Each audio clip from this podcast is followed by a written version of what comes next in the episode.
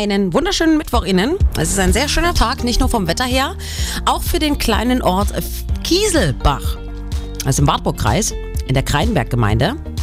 Kieselbach hat nur 1400 Einwohner und einen Verein namens Die Optimisten.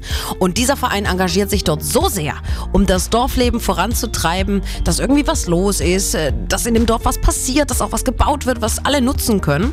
Und das bleibt nicht unentdeckt. Kieselbach hat den deutschen Nachbarschaftspreis auf Länderebene 2018 gewonnen. Heute Abend gibt es die Urkunde in Berlin.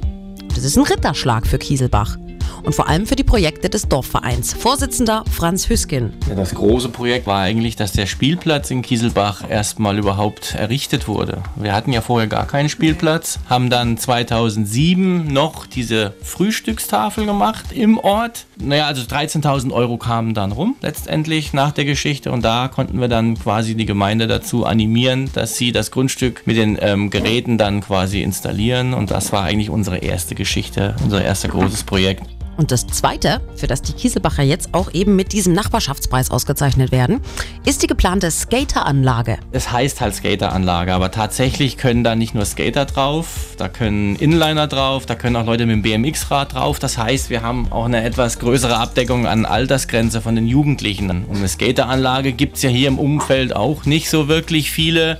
Und das war für uns quasi schon dann ja, der Startschuss dafür, dass wir uns für die Geschichte entschieden haben.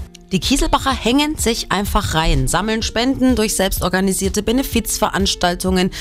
Klinkenputzen bleibt natürlich auch nicht aus.